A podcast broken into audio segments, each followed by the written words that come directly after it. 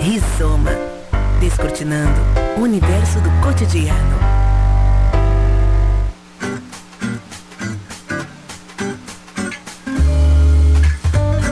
Olá, bom dia, seja bem-vindo, bem-vinda. Estamos iniciando mais um Rizoma temático aqui na Unisvi FM neste 19 de agosto de 2021.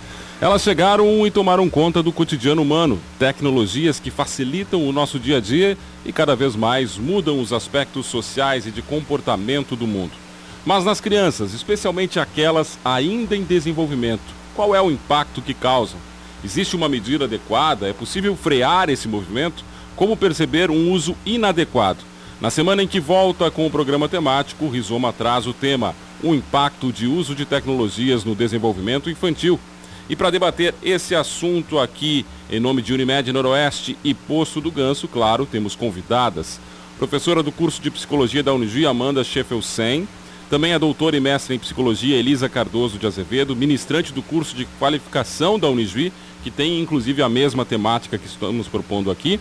E também a professora pedagoga Elizabeth Andrade, mestre e doutora aqui pela Unigi, professora da EFA e do curso de pedagogia também. Lembrando que o Rizoma está em podcast nas principais plataformas de streaming e também está sendo transmitido em live para o Facebook da Unijuí e da Unijuí FM. Eu vou começar aqui com a professora Amanda, uh, que trouxe inclusive essa temática aqui para a gente falando do curso que vai ser ministrado pela professora Elisa. Uh, Para saber, professora, por que, que é importante a gente, enquanto psicólogos, pedagogos e a sociedade de forma geral, debater e ficar atenta a esse tema. Bom dia, seja bem-vindo aqui ao Rizoma. Bom dia, bom dia a todos que nos assistem e nos ouvem. É um prazer estar aqui novamente com vocês. E sim, né, um tema que está aí, que está cada vez mais presente, como a gente já falava em outro momento, né, Douglas, a pandemia também acaba trazendo o uso do celular como uma questão, então se a gente for pensar nos processos de escolarização que antes eram feitos de forma presencial, com a pandemia passam a, ser, a acontecer por meio das telas, seja do computador, do celular ou de outros recursos nessa direção. E isso também uh, acaba colocando como questão a importância da gente pensar que efeitos que isso produz no desenvolvimento das crianças. Da mesma forma, a gente pode pensar no próprio uso que os pais fazem da tecnologia e como isso também vai produzir efeitos na, no próprio desenvolvimento da criança e nas suas questões subjetivas. Então, poder pensar de que forma se utiliza o celular, tanto como esse uso é feito por parte dos pais, como é feito por parte das crianças, tem se tornado uma pauta importantíssima pelo fato de que é inegável a nossa relação com a tecnologia. Né? Hoje a gente não vive sem o celular, sem a internet, ela faz parte dos nossos processos de relação com o outro, de trabalho. Então, por isso a importância de a gente pensar o que, que se coloca aí como um uso que talvez possa se constituir como um pouquinho mais saudável, já que a gente não pode negar a presença da tecnologia na nossa vida. Então, o que fazer com isso, né? E nesse sentido também a importância da gente conhecer os efeitos que o uso da tecnologia desde o início da vida pode produzir, para aí a gente poder pensar, bom, a partir disso, como podemos fazer, né? Então, um pouco penso por aí a importância da gente estar discutindo essa temática. Também conosco aqui a professora Elisa, que vai inclusive ministrar esse curso. Já já no final do programa a gente fala sobre o curso de qualificação aqui da Unisvi. Mas eu queria saber inicialmente, professora, o, o que, que, se pode dizer, o que sabemos já sobre esse impacto do uso de tecnologia e se a gente está subestimando um pouco esse impacto que já tem hoje em nossas crianças. Bom dia, seja bem-vindo aqui ao Rizoma. Bom dia, pessoal. Prazer estar aqui com vocês. Agradeço o convite, a oportunidade.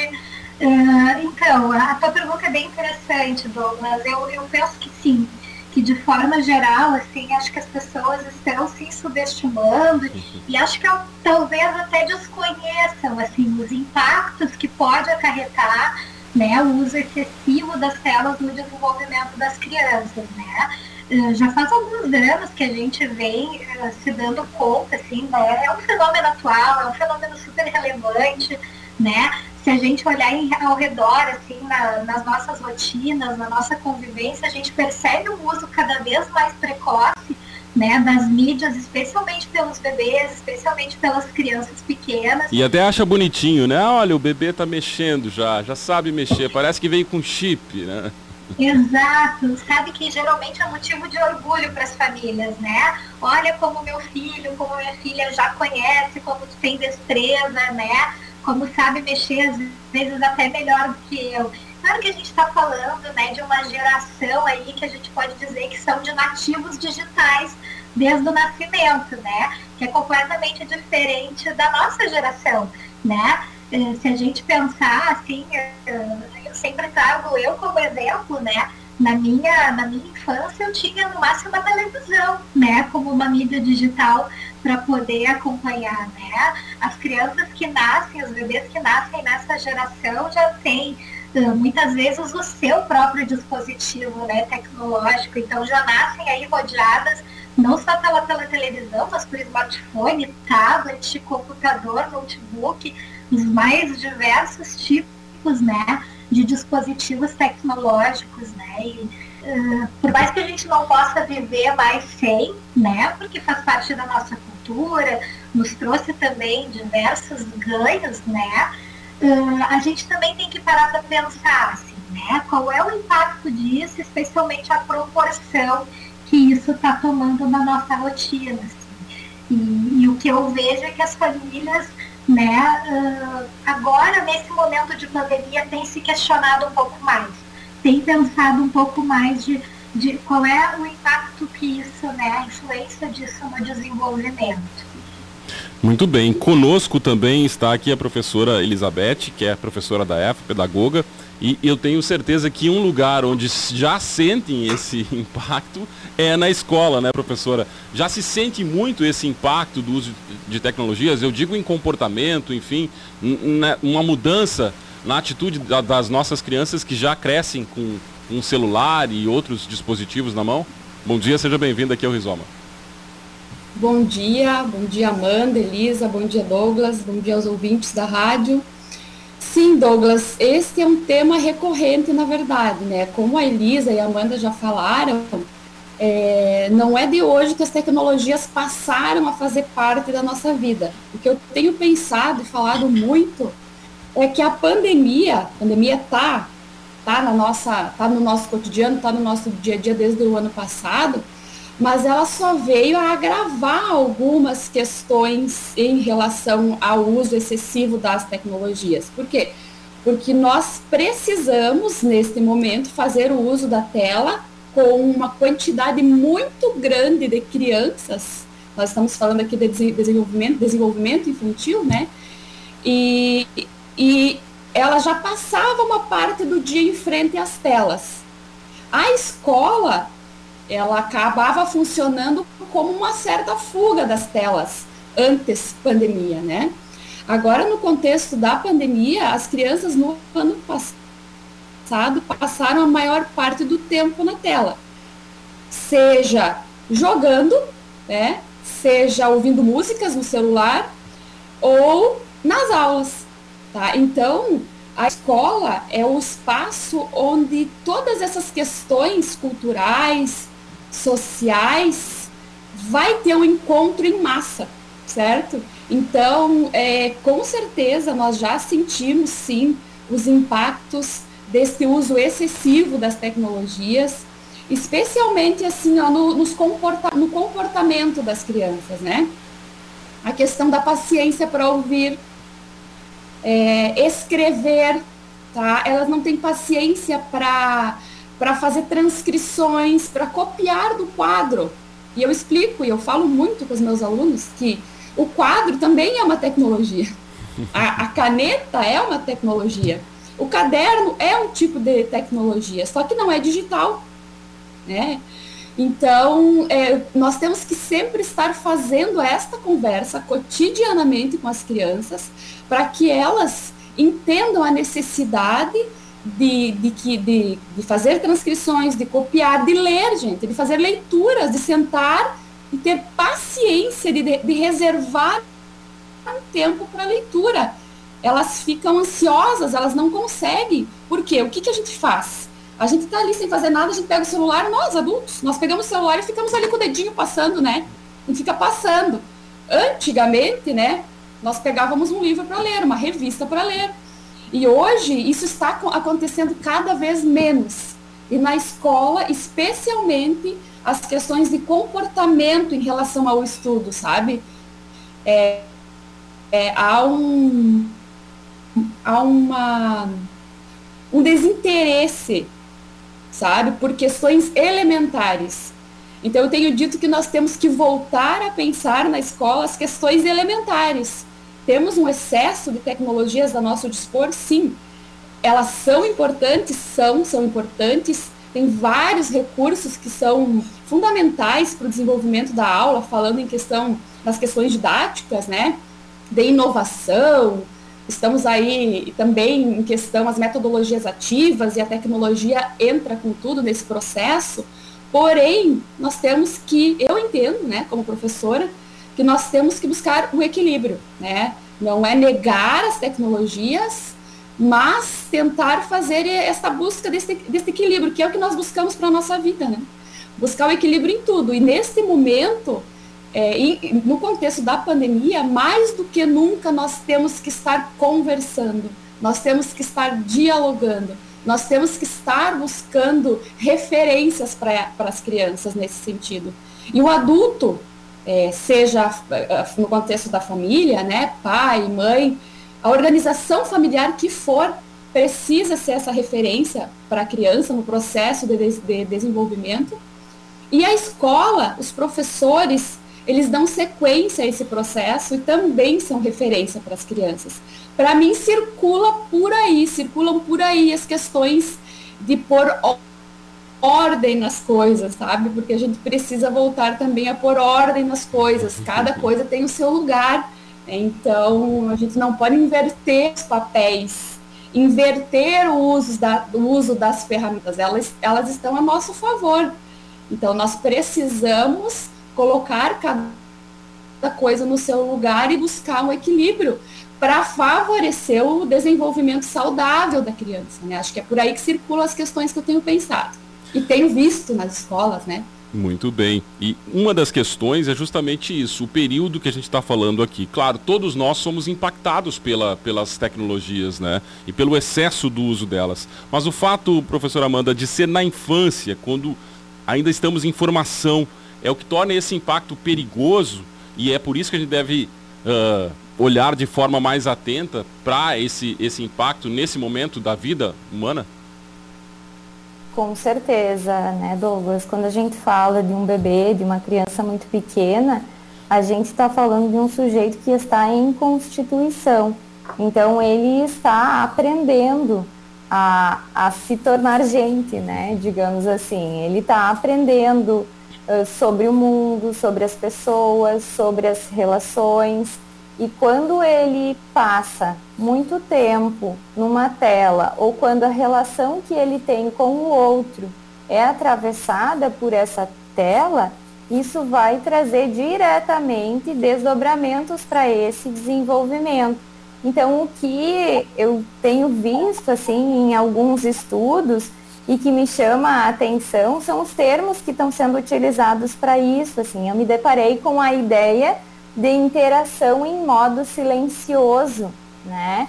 Ou a ideia de presença ausente, que então são esses tipos de interação que muitas vezes acontecem. Então, quando um pai, quando uma mãe está muito envolvido com alguma determinada atividade, seja tarefa de trabalho ou até mesmo de lazer no celular, e a criança demanda alguma questão para esse adulto, muitas vezes por ele estar concentrado, envolvido com outra atividade, ele não tem a mesma, ele não consegue fazer a leitura da necessidade da criança de forma tão precisa.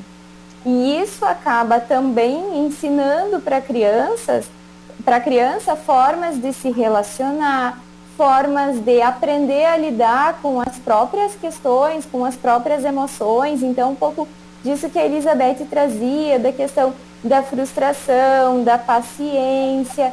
Isso também a gente vai aprendendo pela relação que a gente tem com o outro.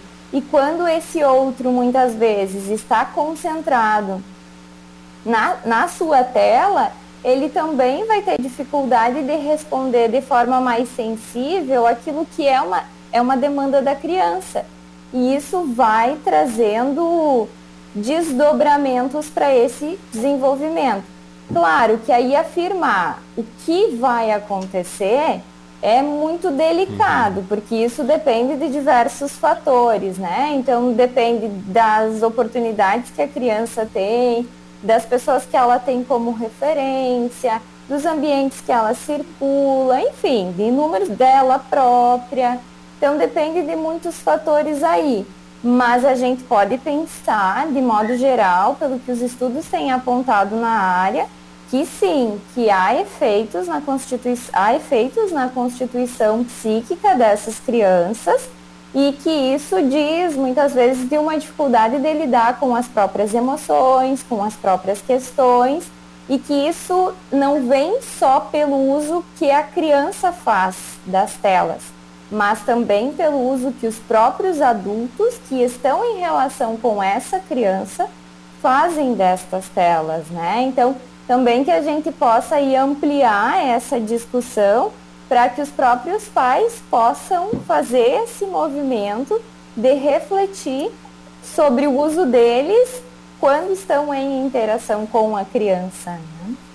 Uh, muito bem, esse é o Rizoma Temático, aqui com o apoio de Unimed Noroeste Posto do Ganso. Estamos falando sobre o impacto do uso de tecnologias no desenvolvimento infantil.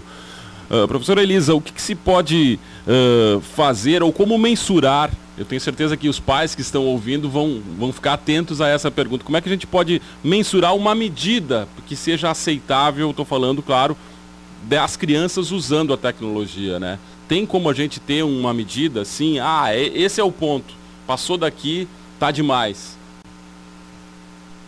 Então, eu acho importante contextualizar para vocês assim, que tem algumas orientações que regulam de alguma forma como que deveria ser esse tempo de tela, né? Eu vou trazer o que, que são essas orientações, mas também vou aproveitar para problematizar, né? Pensando nas famílias que estão nos escutando.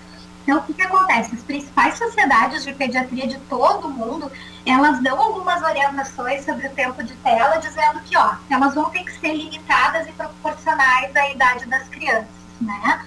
Então, as orientações dizem que bebês de até dois anos não deveriam usar nenhum tipo de tela, que as crianças de dois a cinco anos deveriam usar no máximo uma hora por dia, né? As crianças um pouquinho maiores, de 6 a 10 anos, deveriam usar no máximo uma ou duas horas, mas sempre com a supervisão né, de algum pai, de algum cuidador, de algum responsável. E para os adolescentes, pensando aí na faixa etária dos 11 até os 18 anos, a orientação fala assim, sobre a importância de limitar esse tempo de telas, o tempo de jogos, né? Porque a gente sabe que os adolescentes têm uma tendência a querer ficar muitas horas por dia, né, jogando. E a orientação fala assim sobre o cuidado dos pais, assim, de, de evitar que esse adolescente passe a noite jogando, né? Que vire a noite jogando né? Mas aí eu quero trazer uma problematização para a gente poder pensar juntos e refletir, né? Como é que fica esse tempo de tela durante a pandemia, né? No momento em que a gente usou, que a gente precisou tanto das telas na nossa rotina, para dar conta do nosso trabalho, até das nossas atividades sociais, né? Da rotina escolar das crianças, eu fico pensando o quanto esse tempo de tela ficou muito rígido, né? E não combinou com a rotina que a gente vem tendo, né? Porque vai lá e preconiza, né? Um tempo muito limitado que não combina com as demandas atuais, né? Se antes já era uh, difícil para que as famílias pudessem dar conta, uh, agora, né? Desde que a gente vem vivenciando esse momento pandêmico, ficou ainda mais difícil, né?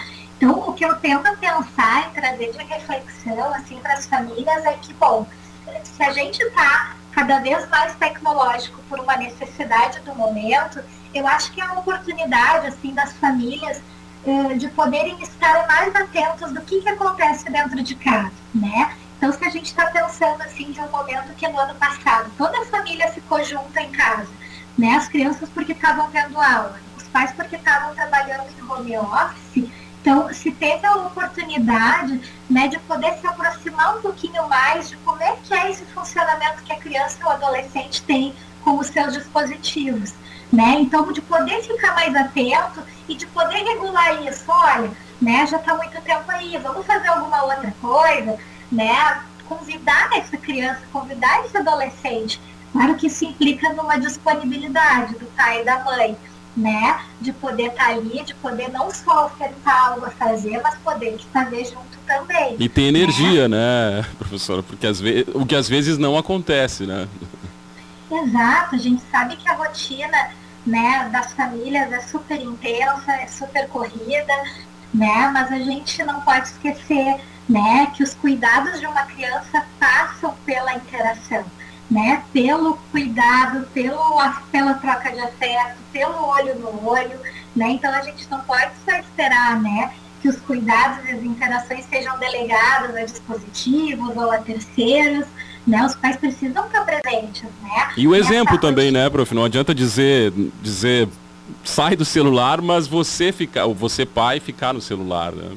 Para citar um Exato, exemplo. Exato, porque tem muita relação, né, entre o uso que os pais fazem dentro de casa e o uso que as crianças vão fazer. Os estudos já mostram essa associação, né? Então, é um modelo que as crianças estão vendo desde pequenininhas, né? Então, não adianta o pai e a mãe estar tá lá com o seu próprio celular na mão e dizer, tu não pode usar, né? Uh, então, logo isso, né, vai cair por terra, né? Então, uh, eu tento pensar que assim, né, se a gente está num momento que é extremamente tecnológico, que a gente está precisando das tecnologias para tudo, então que os momentos uh, fora da rotina, os momentos longe do trabalho, longe da escola, que possam ser momentos offline, né? Eu diria assim, momentos fora da tela, né? Que as famílias possam então preconizar outros momentos de interação sem a mediação das telas, de poder fazer quaisquer outra coisa, né? De poder brincar, de poder ir para o pátio, de poder ir para uma praça,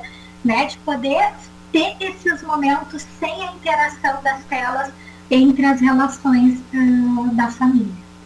Professora Elizabeth, me corrija se estou exagerando, mas a leitura é, sem dúvida nenhuma, uh, um, um, dos impactos mais fortes para as crianças com o uso de tecnologias, ou seja, tudo é muito imediato no digital, né? Imediato e rápido, vídeos curtos, uh, um clique você já está em outra coisa e a leitura exige um tempo e concentração. É na leitura que está um dos maiores impactos e que talvez a gente deve ficar mais atento a esse fator, a, a, a esse aspecto?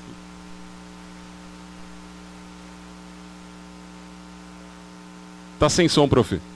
Microfone desligado.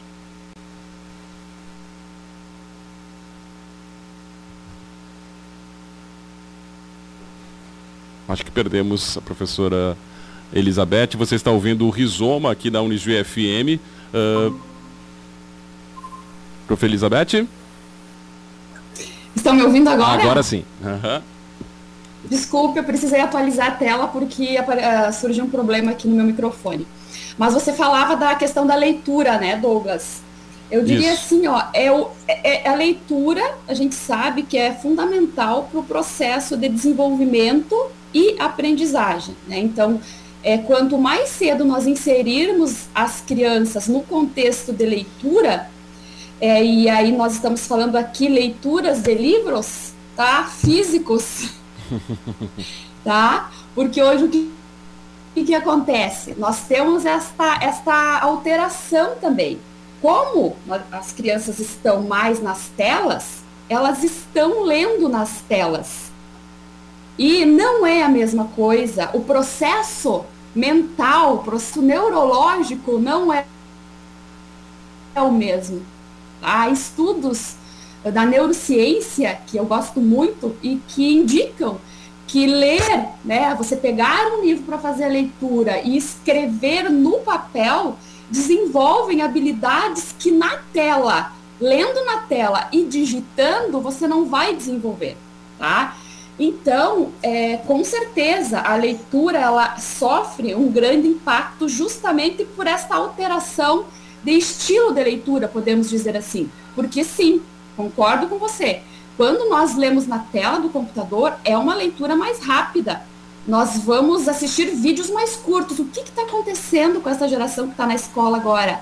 É, elas querem, elas estão querendo justamente encurtar caminhos, tá?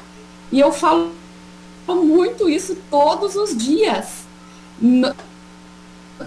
Encurtando caminhos, você vai diminuir a potência do processo, certo? Então nós precisamos, como escola, e a Elisa falava, a Amanda também falou, é, trazer as famílias, orientar as famílias, tá? como escola, como gestão escolar, nós temos esta obrigação de orientar as famílias no sentido de fazer sim o controle né, e proporcionar dentro da rotina da criança espaço em que ela use a tecnologia, sim, mas que ela também tenha um momento em que ela possa sentar e fazer a leitura de um livro. Eu estou exigindo dos meus, dos meus alunos leitura, né, a gente faz leituras na escola, eles precisam fazer leituras em casa e precisam falar sobre o que leram. Tá? E precisam escrever sobre o que leram. Então, é, quando eu falei antes que nós temos que voltar aquilo que é elementar, este é um exemplo. Não, eu não vou negar que ele use a tela, que ele leia na tela do computador e que ele assista vídeos ou que ele jogue. Porém, como adulto, como referência, eu preciso mostrar para ele quais são as outras outras possibilidades e o quanto essas outras possibilidades são importantes para o desenvolvimento e para a aprendizagem deles. Então, é, eu vou bater de novo naquela tecla. Organizar a situação. E organizar família e escola. Então, a gente precisa ter esse diálogo no sentido de orientar as crianças. Acho que este é um dos caminhos possíveis são muitos caminhos que a gente precisa percorrer aqui, porque o tema é o impacto de uso de tecnologias no desenvolvimento infantil, tema da semana nessa volta aqui da temporada temática do programa. Uh, professora Amanda, uma das consequências que já foi inclusive falada aqui é a questão da impaciência, né? As crianças hoje muito, com muito, muita dificuldade de lidar com o tédio, uh, querem sempre alguma coisa para fazer, não conseguem ficar quietas. Uh, o que, que se pode fazer nesse sentido para que se tenha uma infância saudável? O que, que é tolerável hoje nesse sentido e quando é um problema também, quando já está além do normal? Super importante essa questão e super difícil também, né? Porque a gente sempre vai tender a pensar no caso a caso, né? No que, que pode ser uma questão para uma criança, para uma família, nem sempre vai ser para outra criança, para outra família. Então, tem vários fatores aí em jogo nesse sentido, né? Mas o que a gente poderia pensar nessa direção, talvez de um, uma forma mais geral em relação a isso que tu trazes, dessa impaciência, dessa inquietação, dessa dificuldade muitas vezes de lidar com a frustração, né? Então o celular ele oferece respostas muito rápidas e ele é muito convidativo. Digo aqui o celular, mas as telas de modo geral, né? Então os jogos, as atividades, as próprias redes sociais, elas já são pensadas para nos manterem conectados ali o tempo todo, né? Para que a gente aumente para que a gente fique mais tempo conectado. A própria aí, TV, a gente... né, professora, como dizia a Elisa antes, a TV, comparando gerações, a TV analógica, você tinha um canal que passava um desenho em determinado horário, era aquilo. Hoje, na hora que se quiser, você pode escolher o desenho que quiser, né? Completamente diferente, né? O tipo de escolha que se tem para as crianças. Exatamente. Pode Isso vai implicando uma baixa tolerância à frustração, né, gurias? Porque o que, que acontece, assim, até pra gente pegar, pensar num exemplo, assim, né? Os bebês, as crianças muito pequenas, eles estão aprendendo a regular suas emoções, né? Então, se a gente pensar é, que precisa que precisa de uma outra pessoa para ir ajudando esse bebê, essa criança a dizer quando ele está com fome, quando ele está com frio, quando ele está bravo, quando ele está triste. Vamos pensar como é que fica esse processo quando a gente coloca uma tela ali no meio. Né? Então vamos pensar de uma forma bem prática. Né? A gente tem uma criança que está lá, uma criança muito pequena, ali por volta de uns 3, 4 anos, que está fazendo um momento de birra. Né? Vamos pensar algo super cotidiano. Né? Se alguém da família for lá e colocar uma tela, né, para essa criança se acalmar, o que, que a gente está fazendo? A gente não está ensinando ela a se acalmar, a gente está ensinando ela a se distrair com uma tela. Então a gente tem que ter muito cuidado nesses momentos assim que envolvem as, os sentimentos, as emoções, a regulação das emoções, para a gente não ficar colocando as telas como uma mediação, né? Porque às vezes o caminho mais fácil, né? A gente falava sobre vários caminhos, às vezes o caminho mais fácil é mesmo, né? Ah, então bota aqui na. fica assistindo um videozinho então para te acalmar, para te distrair. Mas a gente, a gente não está ensinando ela a se acalmar desse jeito, né?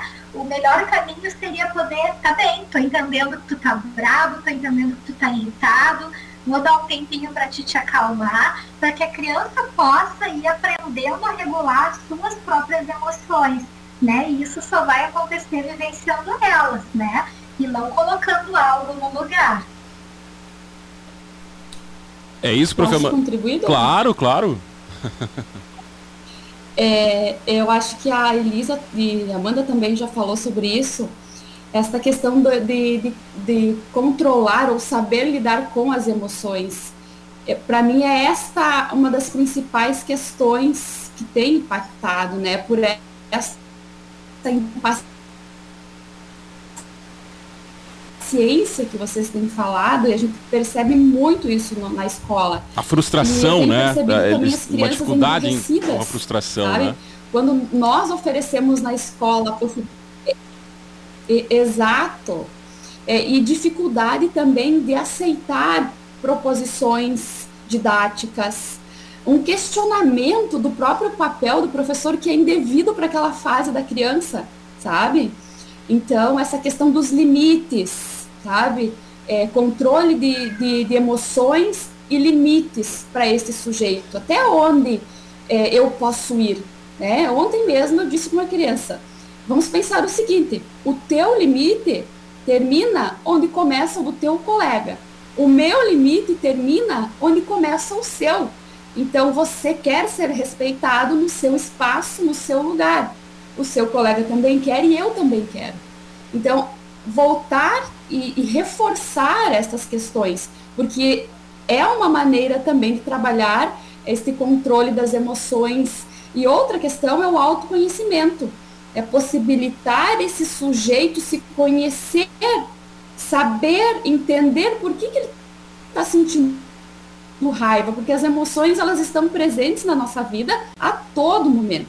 Né? Então nós precisamos, como adultos, aprender a lidar com essas emoções, porque sentir raiva é normal, sentir tristeza é normal, assim como sentir alegria é normal, sentir dor então, trabalhar essas questões com as crianças e falar para elas que esse sentimento pode vir, mas que ela precisa falar sobre isso e o adulto mediar o diálogo com ela para que ela consiga se entender, entender o que está acontecendo, como a Elisa trouxe agora. É, ah, você está bravo, você está com raiva, então espera um pouquinho, daqui a pouco a gente conversa sobre isso. Acho que a gente não pode deixar passar essa conversa.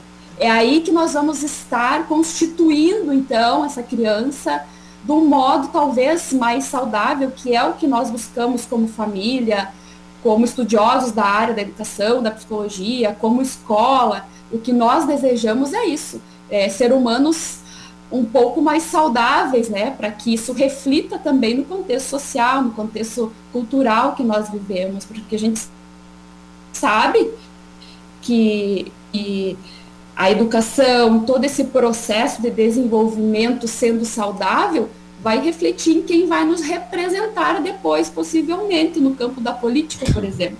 Por exemplo. Então, nós vivemos problemas bastante intensos em termos de representatividade, né? Políticos não, não andam lidando bem com frustrações também, né, professora Elizabeth? Eu, eu, interrompi antes a professora Amanda. É porque não aprenderam a lidar com as emoções no momento adequado, né, Douglas? Provavelmente. Professora Amanda, eu interrompi antes, mas é, é, é, o fato de não lidar com frustrações pode acarretar lá na frente problemas sérios, né? Por exemplo, na adolescência, uma outra etapa de vida também uh, muito importante e que as frustrações fazem parte da vida e precisam ser também assimiladas, né? Exatamente, né? E é isso. A, as, redes, as redes sociais, os dispositivos eletrônicos, eles permitem a gente transitar muito fácil de uma coisa para outra, fazendo com que, se a gente não gostou de um determinado conteúdo, de um determinado vídeo, de um determinado jogo, a gente pode estar acessando o outro.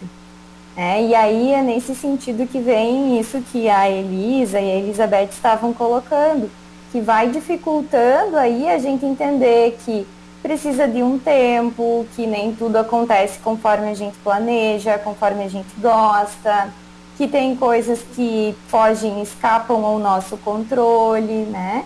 E isso sim vai aparecer de forma mais intensa, digamos assim, na adolescência, que é justamente esse momento que o adolescente está pensando sobre si, sobre sua identidade, quem ele é, o que ele quer, o que ele vai fazer.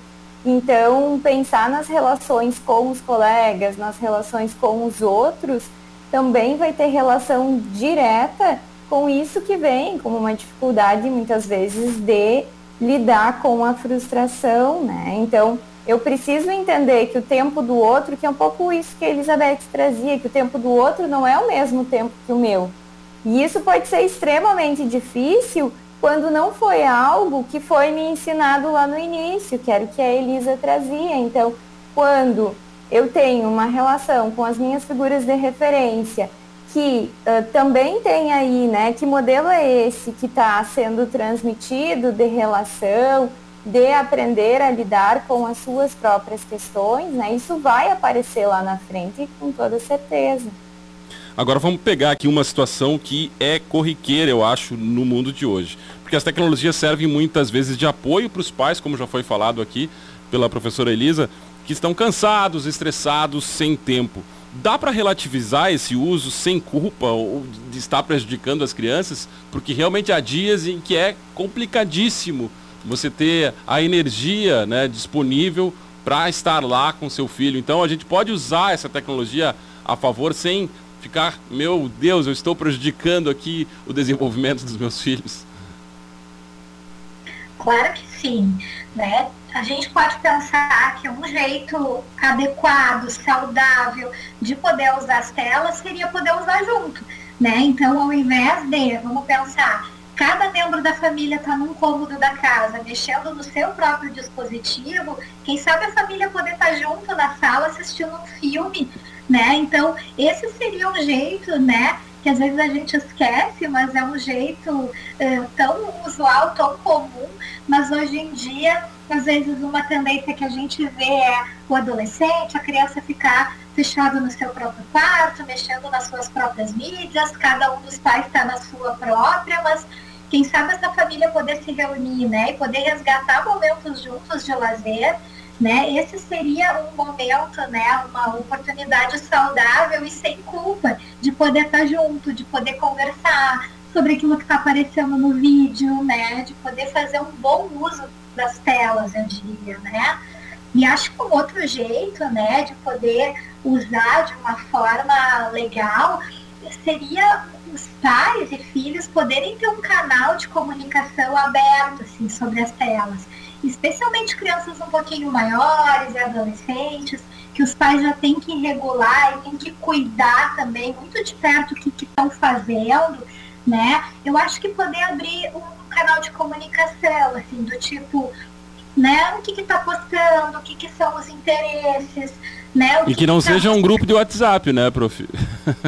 É, tem, tem sempre uma medida muito tênue aí, né, de não invadir o espaço que é do outro, né, de deixar a criança e o adolescente se desenvolver, mas também de poder conversar sobre, né, com quem que está conversando, se está conversando com pessoas estranhas, com pessoas de outras idades, né, se essas relações que estão se desenvolvendo ali nas redes sociais são relações saudáveis ou são, são relações tóxicas, o que, que essa criança está postando nas suas próprias redes sociais, será que não está se expondo, né? Então, os pais têm que cuidar também, né? Então, esse eu diria que é um jeito uh, saudável de poder usar as telas, né? Pode usar, mas desde que possam ter alguns cuidados, né? Norteadores aí.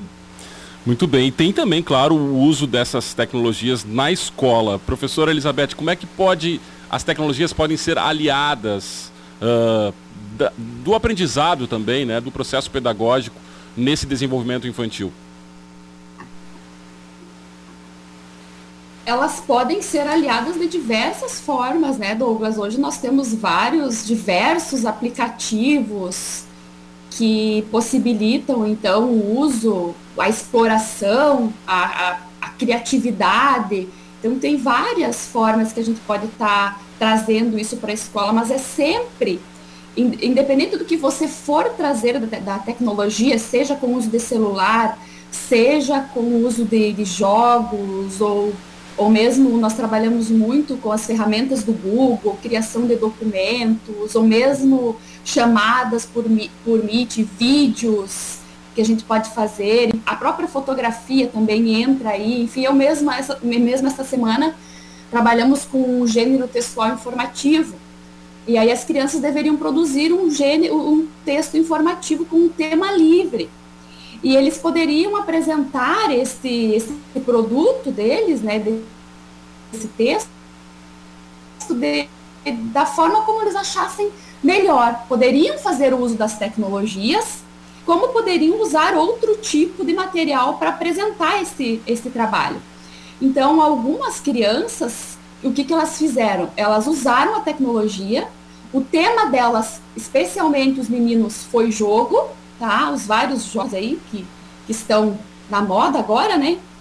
E apresentaram no formato de infográfico. Usaram o Canva, usaram Word, usaram PowerPoint, usaram a apresentação do Google. Eu achei incrível. Isto é incrível, tá? Por quê?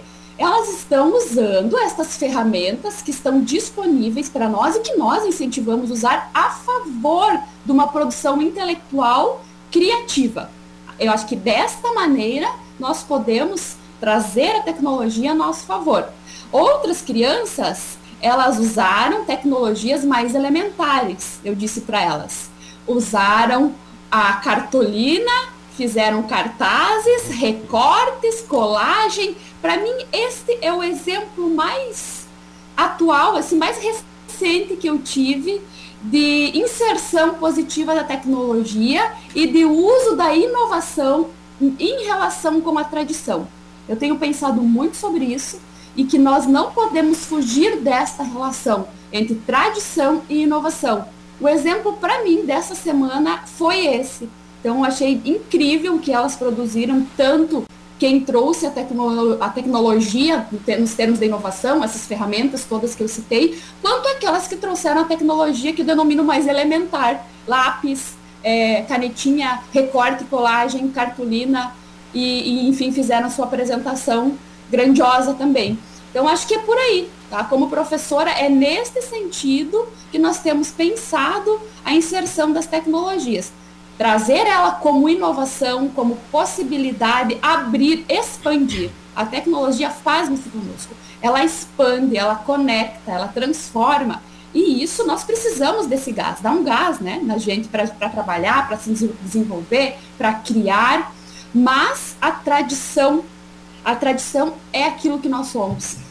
A tradição são as memórias, a tradição é a história, a tradição é o fundamento de quem nós somos. E de modo nenhum nós podemos perder de vista esse contexto da, da tradição no processo de ensinar, de aprender e de desenvolver as crianças. Muito bem. Eu tenho uma questão final aqui que eu quero, antes, antes da, da gente finalizar o programa aqui, que eu vou passar para todos, que é a questão da criatividade, né? Talvez eu tenho falado com professores e pais, enfim, sentem que as crianças estão, entre aspas, aqui menos criativas. E talvez seja consequência justamente de ter ganhar tudo muito pronto, né? Desde os brinquedos que são prontos, muitos brinquedos, muitas opções, uh, o desenho que vem na hora que quer, aquilo que a gente já falou, ter num clique ali no celular todas as possibilidades fica quase impedido de, de pensar, de criar coisas alternativas. Uh, vocês sentem que isso é uma, uma premissa verdadeira? Está acontecendo mesmo? E o que, que a gente pode fazer para que não aconteça, o que seja, esse processo seja, seja interrompido? Professora Amanda, começo com você. Penso que sim, né? A gente pode pensar lá desde os bebês, as crianças bem pequenas, a própria, a própria dificuldade de criar brincadeiras, de fantasiar, de pensar em, em personagens, né? Que aí a gente entra também naquela questão que falava antes do tédio. Então eu não sei o que fazer, né? Eu não tenho nada para fazer, eu não sei brincar, eu não sei como que brincar, ou eu tô sozinho para brincar né? E aí acaba o, o, as mídias digitais sendo um escape isso, a isso e com certeza isso vai trazendo desdobramentos para essa para a criatividade da criança, para a possibilidade dela criar, né? Porque é na brincadeira que ela vai conhecendo a si e que vai elaborando também as suas próprias questões. Então é na, na brincadeira que ela vai se descobrindo e se descobrindo na relação com o outro. E aí sim, o que a gente tem percebido é que as crianças têm uma dificuldade também, como você disse, pelos próprios brinquedos que já vêm prontos. Então a criança ela não precisa fazer o barulho do carrinho, porque ela aperta um botão e o, bar, o, o carrinho faz o barulho por ela. Ela não precisa falar pela boneca, porque a boneca, né, ela não precisa supor que a boneca está com fome, que a boneca fez xixi, ou que a boneca está com sono e quer colo. Né? A boneca por si só já faz isso. Então, com certeza, isso, isso vai respingar na criatividade da criança, no sentido de que ela não precisa produzir aí. Né? E aí, isso vai ter efeitos lá adiante, como a gente falava, né? E isso também se relaciona de forma direta com a frustração. Então, é uma criança que não consegue ver saídas quando fica entediada e aí fica muito uh, tem muita dificuldade de lidar com isso que ela está sentindo porque não encontra o que fazer com isso, né? E a gente volta à questão que discutia antes, aí também a importância da intervenção de um adulto que ajude ela a regular suas emoções, mas também a intermediar esse processo. É por aí o caminho, professora Elisa? Com certeza, né? Se eu puder complementar assim a fala da Amanda, né, eu diria assim que o, que o brincar e a criatividade eles estão muito relacionados, né? Porque o que, que acontece, né? O brincar, a brincadeira infantil, ela é fundamental para o desenvolvimento de uma criança, né? Porque vai ser através do brincar que a criança vai poder desenvolver as suas habilidades motoras, as suas habilidades emocionais, as suas habilidades cognitivas, as suas habilidades sociais, né? Então, através de tudo isso, a criança vai poder também estimular a sua criatividade, né? Vai promover a sua imaginação, a criança vai poder se experimentar através dos diferentes papéis, né? Então, muitas vezes o que a gente vê é que um tempo excessivo de telas acaba interferindo no brincar livre, né? Que seria esse poder brin brincar livre, né? Que poderia fazer um resgate aí de várias brincadeiras que a gente fazia na nossa infância sem intermediação de telas, né? Então tem que ter um cuidado, né? Claro que o brincar com as telas também pode ser muito criativo, mas a gente tem que poder fazer um equilíbrio, né? Sem poder, sem poder deixar para trás, né? Algumas brincadeiras sociais, de trocas de relação com o outro, ao invés de só estar tá brincando sozinho na frente à tela. Já se sente, professora, também essa falta de criatividade, ausência, não falta, ausência de criatividade em algumas situações por parte das crianças na escola?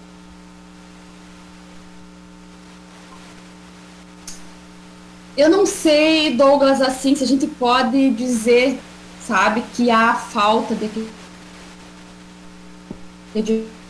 de, de criatividade. Eu acho que, que não há falta de, de criatividade ou para outro lado, porque o, as tecnologias, as tecnologias elas também possibilitam o desenvolvimento da criatividade, tá? Então é um, tá, está indo para outro foco, tá? A direção pode ser outro foco. E o que, que eu tenho pensado em relação a isso? Eu vou ler um excerto do, de um poema que vocês falando me veio à mente aqui do Carlos Drummond de Andrade. Eu vou ler só um excerto. Quando nasci, um anjo torto desses que vive na sombra disse: Vai, Carlos, ser gauche na vida. Ou seja, vai ser do contra na vida. O que, que eu quero dizer com isso, gente? Quando todo excesso, todo excesso, que é o que nós estamos vivendo no contexto contemporâneo, pode ser considerado uma fuga. Tá? Pode ser problemático. E nós estamos falando sobre isso justamente porque está sendo problemático. Então, o que eu penso como professora, como educadora, como formadora é, de professores? Que nós, quando a gente é, percebe esse excesso de informação, esse excesso de tecnologia na vida das crianças, um dos caminhos é ser do contra. Vamos andar na contramão um pouco disso. Então, vou trazer um exemplo. Nesse sentido de ser gaúcho, nesse sentido de, de buscar um, caminho na contramão do que está sendo moda agora, do que está sendo falado, enfim. Uh, nós temos agora, né, nas tecnologias, está muito presente o tal da, das salas maker, né? Que são as salas da, da criatividade, maker, criatividade, né? Uh, só que essas salas maker, elas estão totalmente voltadas para robótica, para programação, para uso é, diverso, expansivo da tecnologia, né? E o que, que eu criei na minha turma? Nós criamos, né? Na escola, a Semana Maker. Só que essa Semana Maker, ela foi na contramão. Nós produzimos com as crianças jogos manuais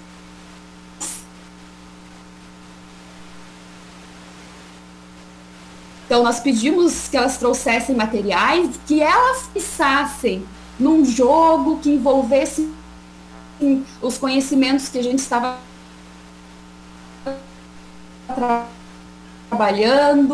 na área da matemática, por exemplo, e que elas produzir esse jogo e para depois jogar tão pequeno mas como isso vai constituindo a criança, como isso vai mostrando para ela que existem outras possibilidades de ser criativo, que não só estar em frente à tela, que não só estar na programação computadorizada. Então, é esta mediação que a gente precisa estar fazendo.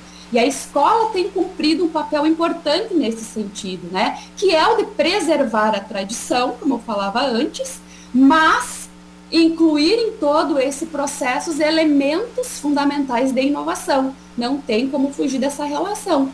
Então, uma das questões assim importantes é ser o ponto de referência para as crianças. Então, orientá-las, acolhê-las, cuidá-las. E o diálogo é fundamental, o respeito à diferença, a tolerância e o entendimento também das tecnologias. Nós, como professores, não podemos nos afastar de entender o que está acontecendo no mundo hoje. Né? Então, nós temos que estar entendendo e traduzindo isso para as crianças, incorporando isso, sabe? Sem dizer isso é bom, isso é ruim, isso serve, isso não serve, isso só prejudica né? Então, na verdade, nós temos que buscar o caminho do meio, o caminho do equilíbrio, o caminho da dosagem. E isso nós adultos é que definimos para a criança, não é ela que define. Isso precisa ficar claro também para o adulto, para o adulto na família, para o adulto na escola.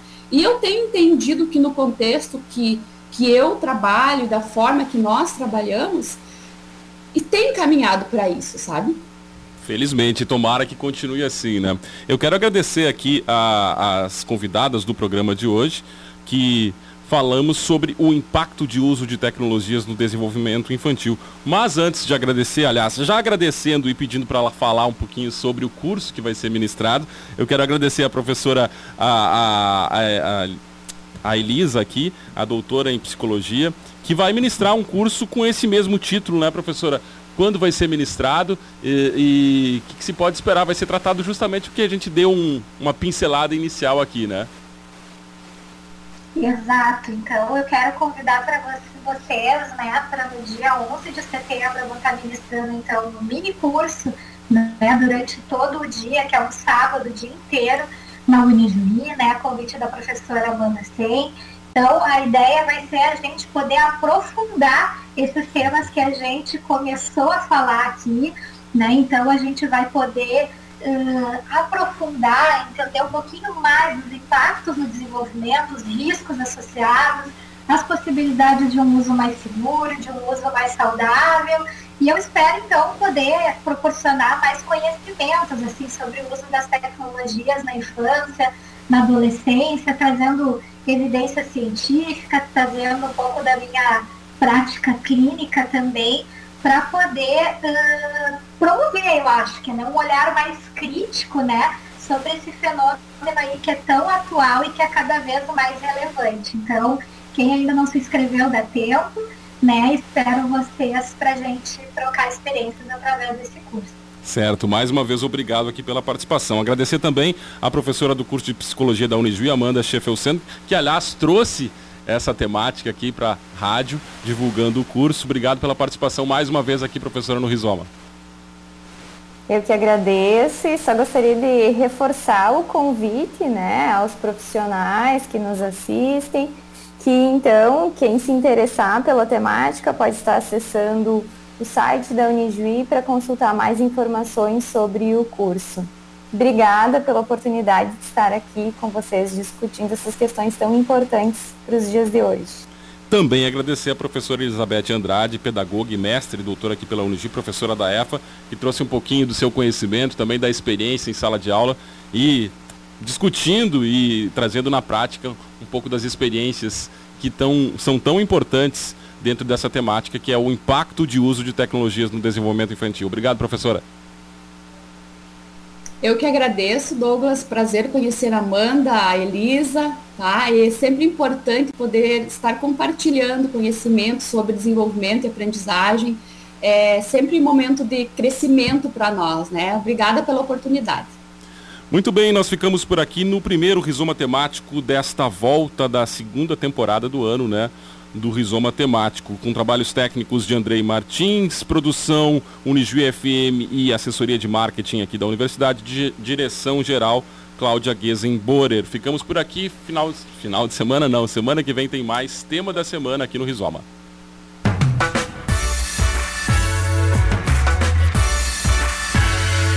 Rizoma